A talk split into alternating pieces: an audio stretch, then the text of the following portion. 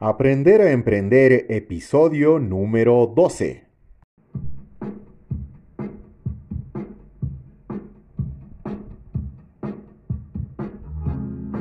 Bienvenidos a Emprender al Aprender, nuestra reunión semanal para hablar de emprendimiento, desarrollo personal y digitalización. Con ustedes, Marco Antonio Alcázar.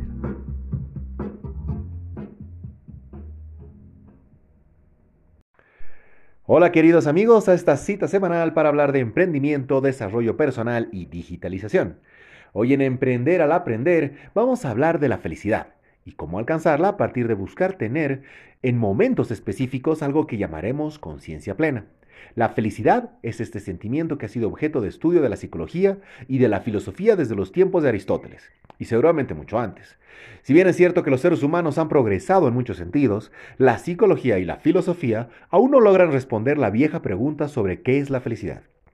Dado este continuo fracaso de los filósofos, teólogos y académicos, es lícito preguntarnos si alguna vez lograremos definir el concepto de felicidad, y quizás más importante aún, establecer cómo alcanzarla. Bienvenidos.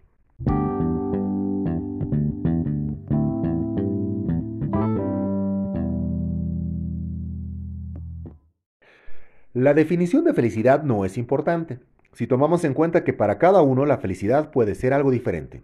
Incluso es posible que la felicidad no pueda ser definida lo suficientemente bien como para dar cuenta de todos los sentimientos que éste involucra. Algunos creen que la felicidad es el amor.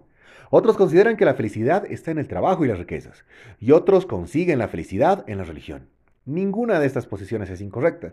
Simplemente son conceptos y percepciones diferentes sobre un tema común que todos buscamos. Dejando de lado la idea de que los objetos materiales pueden ser causa de felicidad, pues buena parte de las personas creen que la felicidad no tiene nada que ver con la propiedad, es posible alcanzar la felicidad cuando el resultado de varios eventos favorables exceden las expectativas. Uno puede preguntarse a sí mismo cómo se formaron dichas expectativas y entender que el resultado es una experiencia exclusivamente subjetiva, es decir, algo muy personal. Por tanto, la felicidad aquí no tiene tanto que ver con los resultados, sino con la forma en la que interpretamos los eventos. Para graficarlo de mejor manera, me gusta la frase de que todo lo que persigues huye. Podríamos pensar entonces que no debemos buscar la felicidad. Ella vendrá a nosotros y cuando llegue lo sabremos. Quizá entonces la felicidad no sea un objetivo tan escurridizo. Por el contrario, podemos identificar la felicidad mediante el control de la conciencia. Este conocimiento que el ser humano tiene de su propia existencia, de sus estados de ánimo y de sus actos. A pesar de que la conciencia es un enigma, es posible controlarla hasta cierto punto. Existe una técnica que nos puede enseñar a controlar y dirigir la conciencia en una dirección de placer y armonía. Pensemos también que en general nuestra actitud, estoy feliz o no, se ve afectada sin que lo sepamos. Nuestras percepciones sufren la influencia de fuerzas que están más allá de nuestro control. En estos casos, perdemos nuestro sentimiento de identidad, nuestra conciencia. Es cierto que siempre habrá fuerzas externas que llaman nuestra atención y que nos causan estrés. Por ejemplo, nadie puede controlar la herencia genética ni las guerras. Nadie puede tampoco causar que el jefe decida un aumento del 50% a todo el personal o que el gobierno elimine los impuestos. Y es que todo el mundo debe lidiar con ciertos problemas. Pero bueno, analicemos qué es la conciencia. Contrario a lo que normalmente se cree, la conciencia no tiene nada de místico. Por el contrario, es un proceso biológico. Son alertas que nos dan nuestros sentidos y a partir de ello nuestro cerebro las evalúa para generar una acción. Si no tuviéramos conciencia, nuestras reacciones serían puramente instintivas. La conciencia nos permite evaluar información dentro de diversas circunstancias y nos permite crear información. En función a ello, tomamos nuestras decisiones. También la conciencia nos permite ser felices o infelices a pesar de las influencias externas. Si pudiéramos aumentar nuestra conciencia hasta el infinito, seríamos como dioses. Sin embargo, el sistema nervioso impide esta posibilidad. La naturaleza del sistema nervioso implica que la mente debe tomar cada evento y colocarlo en orden junto al resto de los eventos. Un evento debe ir tras de otro de una manera ordenada, pues esta es la manera que tiene el cerebro de entender lo que está sucediendo. Aún así, la conciencia siempre permite que nuestra mente entre en pensamientos de forma caótica. Hay eventos que se le escapan a nuestra conciencia. Es posible que notemos el evento, pero que no lo reconozcamos. Por ejemplo, cuando estamos en una autopista, es posible que la conciencia note una gran cantidad de automóviles en movimiento, pero solo registrará unos cuantos en la memoria. Si vemos un automóvil poco usual o que está cometiendo una infracción, lo más seguro es que lo recordemos. En una fracción de segundo el cerebro puede identificar, categorizar y evaluar la información de dicho automóvil. Independientemente de lo simple que parezca, este proceso requiere de nuestra atención y por tanto disminuye nuestra capacidad de concentrarnos en otras cosas. El yo es una gran parte de la conciencia, pues contiene todo lo que ha visto y experimentado la persona. Y más importante aún, gracias a la experiencia, el yo construye y reconoce una jerarquía de objetivos. Se suele relacionar el yo con el cuerpo. Si bien este es solo una pequeña parte del todo, el yo nos permite visualizar nuestra personalidad. Los demás pueden percibir cierta información sobre nuestra conciencia, pero nunca de la misma manera que nosotros mismos. Cuando la información o los eventos eh, chocan dentro del yo de la persona, se da una entropía psíquica. Es decir, la persona se desconcentra y se vuelve poco eficaz porque algo ha perturbado la lógica de la mente. Esta información, aquel evento, puede causar estragos hasta que el yo acepte o rechace ciertos comportamientos y actitudes. Estamos hablando de momentos de ira, desesperación o pánico. Hasta dicho momento, la energía psíquica se viene abajo. Una vez que logramos procesar la información conflictiva, las cosas vuelven a su cauce normal. Por tal motivo, la entropía psíquica es lo opuesto de la experiencia óptima. Ahora bien, hay dos estrategias fundamentales para obtener felicidad. La primera, cambiar las condiciones externas. Y la segunda, cambiar las reacciones a dichas condiciones externas. Uno debe ser capaz de reconocer cuál de estas estrategias debe aplicar a cada situación. Hay casos en los que uno puede cambiar las condiciones externas, si bien dichos casos son menos frecuentes que la opción de cambiar las reacciones ante ellas. Uno no puede luchar contra la genética o la guerra. Estas cosas están ahí y punto. Claro está, uno puede ser tan proactivo como sea posible para evitar desastres, pero este tipo de cosas están fuera de nuestras manos. La segunda estrategia es más común y más efectiva en cualquier situación. Por tanto, debemos entender que para hallar la felicidad, para hallar el flujo hacia ella, lo mejor es cambiar la forma en la que reaccionamos ante las situaciones. Por ejemplo, el jefe de un área de la empresa descubre que, a pesar de que le correspondía, no fue ascendido. Es más, ascendieron a un colega. Esta persona estaría enojada. ¿Qué opciones tiene para enfrentar esta situación? De acuerdo con las estrategias que vimos, solo puede hacer una de dos cosas. Si la persona aplica la primera estrategia, tratará de controlar la situación. Tendrá que ir a la oficina del gerente y pedirle una explicación. Es probable que el gerente piense mejor su decisión, o tal vez que el empleado pierda toda posibilidad de ascenso en el futuro por esta intromisión. Recordemos que cuando estamos turbados en piloto automático sin pensar plenamente acerca de nuestras actitudes, las reacciones no son las mejores. Por otro lado, si la persona aplica la segunda estrategia, conseguirá un resultado completamente diferente. Verá la situación más objetivamente. Tal vez podría cambiar de alguna manera su actitud frente al ascenso del colega. A fin de cuentas, podrá evaluar que el colega quizás tenía mejores destrezas para el cargo. Entenderá que la situación estaba fuera de sus manos. Esto le permitirá acercarse al colega, felicitarlo por su ascenso y ofrecerle quizás ayuda en su nuevo puesto. Esto permitirá que el lugar de trabajo sea un lugar más agradable para todos. Como dijimos, es difícil, si no imposible, definir la felicidad. Es más fácil distinguir entre placer y disfrute. Se cree que el placer y el disfrute son la misma cosa, pero no es así. Si bien es posible encontrar ambos elementos en ciertos eventos, el placer depende de que nos demos cuenta de que hemos cumplido los objetivos, mientras que el disfrute tiene que ver con exceder dichos objetivos. El placer puede surgir cuando nos comemos una comida bien planificada. En cambio, disfrutamos cuando, por ejemplo, ganamos dinero en un casino. Una buena parte de los actos que se disfrutan implican retos. Flotar por la vida es suficiente para algunos, pero hay quienes tienen claro cuáles son los deseos y necesidades que quieren satisfacer. Establecer objetivos y recibir retroalimentación, sobre todo positiva, son elementos cruciales para lograr el disfrute. De hecho, si no contamos con retroalimentación, no podríamos medir nuestro éxito y por tanto no podríamos disfrutar plenamente. Algunas personas creen que los desafíos nos gustan porque asumimos el control de una situación en particular. Pero es importante tomar en cuenta que buena parte de los desafíos incluyen la tarea de ejercer el control de no estar en control. El alpinismo es un buen ejemplo de esto.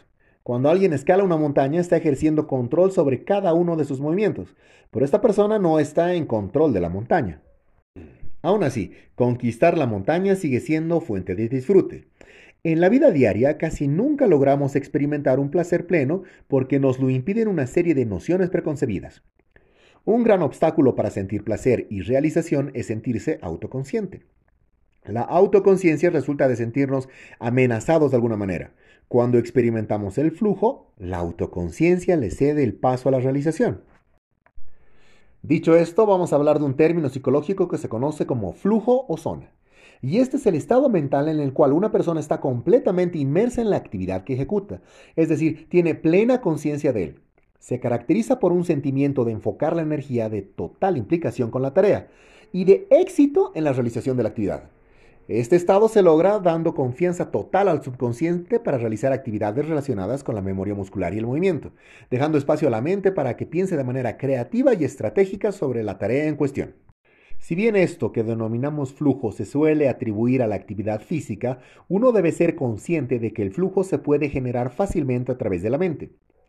Algunas de las experiencias más agradables surgen en el cerebro, dado que los procesos mentales y físicos van de la mano y tienden a seguirse uno de los otros sin mayor conexión. Uno se da cuenta del grado de implicación de la mente. Además, uno no se da cuenta del poco control que tenemos sobre la mente y sus capacidades. Si el cuerpo no está involucrado en determinada actividad física, la mente se revelará. Cuando no hay necesidad de prestar atención, la mente comienza a divagar y termina aterrizando en los grandes problemas de la humanidad. Hay quienes evitan esto a toda costa. Si uno le brinda constantemente información al cerebro, es difícil que la mente se ocupe de problemas y preocupaciones. La filosofía y las ciencias fueron creadas por el simple placer de pensar y recordar. Los científicos y filósofos, desde Newton hasta Platón, experimentaron el flujo por medio de la mente. Lamentablemente, mucha gente decide no seguir aprendiendo y memorizando después de salir de la escuela. Esto es sin duda una barrera pues quienes sacrifican el conocimiento por la comodidad nunca son realmente libres y suelen vivir a través de las opiniones de los demás. Entonces, esta conciencia plena o flujo también puede ser llevada al ámbito laboral.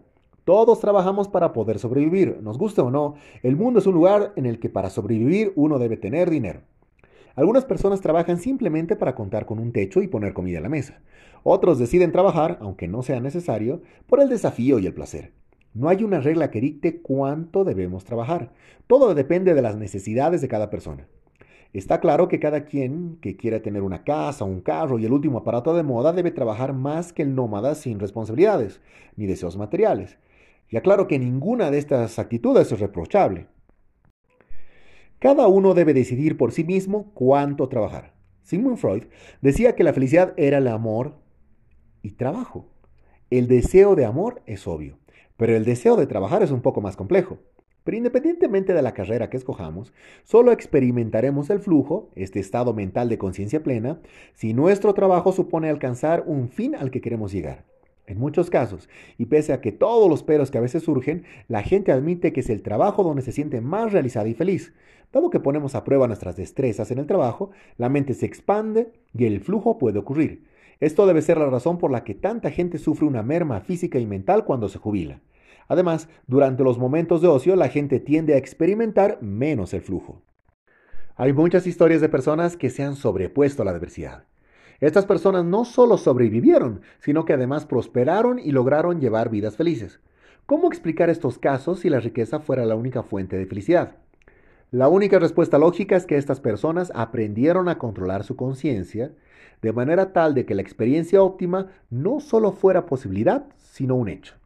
Cuando nos enfrentamos a grandes cantidades de estrés, podemos caer en dos categorías. Las personas que no soportan la presión y sucumben y las personas que se enfrentan al problema y buscan dar una solución al mismo.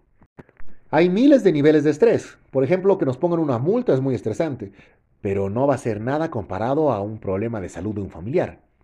Cuando se trata de soportar una tragedia, nos podemos apoyar en tres cosas. La primera, un sistema de apoyo externo, por ejemplo, la familia. Otro sistema de apoyo pueden ser habilidades psicológicas, educación, inteligencia, etc. Y una tercera estrategia está relacionada a la habilidad de perseverar y sobreponerse a las dificultades, que resulta ser un don muy raro. Normalmente se considera que los sobrevivientes son héroes, son dignos de admiración. Esta admiración puede ser fuente de inspiración para que otras personas apliquen las mismas técnicas ante la adversidad. Contrario a lo que se puede pensar, la salud y la riqueza no son las curas de la adversidad. Una persona rica tiene la misma posibilidad de experimentar el flujo, la conciencia plena, que una persona pobre. Asimismo, una persona sana no está en mejor condición de experimentar el flujo que una persona enferma. Por tanto, nadie es inmune a la adversidad. Esta es la razón por la que la perseverancia, la flexibilidad y la fortaleza son virtudes muy preciadas entre la gente.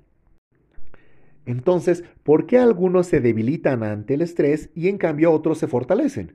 La respuesta está en los tres pasos que se deben dar ante cualquier transformación personal. El primer paso es el autoafianzamiento inconsciente. Obtenemos esta destreza cuando no nos oponemos al mundo que nos rodea. A veces nos enfrentamos en vano a las situaciones externas. Cuando practicamos el autoafianzamiento inconsciente, debemos tener fe en nosotros mismos, en el mundo que nos rodea y en cómo encajamos en este. La idea es que aceptemos el papel que nos toque en una situación. El segundo paso es concentrarnos en el mundo que nos rodea. El estrés siempre implica que la persona se concentre únicamente en su mundo interno sin tomar en cuenta el mundo exterior. Cuando nos concentremos en el mundo que nos rodea, logramos una mejor visión de las circunstancias que están teniendo lugar y esto nos permite entender mejor la causa del estrés. Esto nos va a llevar al descubrimiento de nuevas soluciones. Hay dos métodos básicos para superar un obstáculo. El primero es concentrarnos en nuestros objetivos y en remover el obstáculo que nos produce estrés. El segundo es analizar toda la situación de la manera más amplia posible y abrirnos a nuevas posibilidades.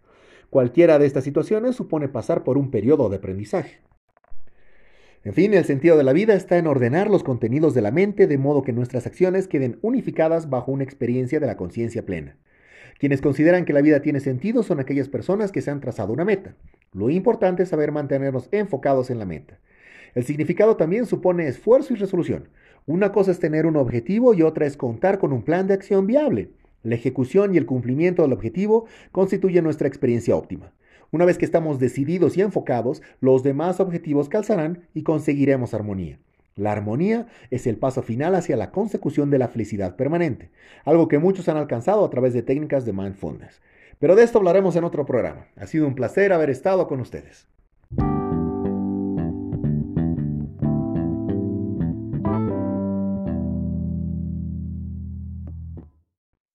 Bueno, mis queridos amigos de Emprender al Aprender, hasta aquí el episodio número 12 de esta serie de programas ya tres meses con ustedes. Esperamos estar mucho tiempo más y que la información que nosotros vayamos otorgando les sea de utilidad.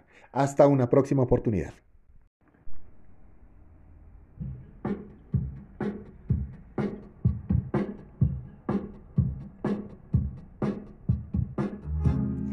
Gracias por acompañarnos una vez más a su programa Emprender al Aprender. Los esperamos cuando gusten para continuar conversando acerca de emprendimiento, desarrollo personal y digitalización.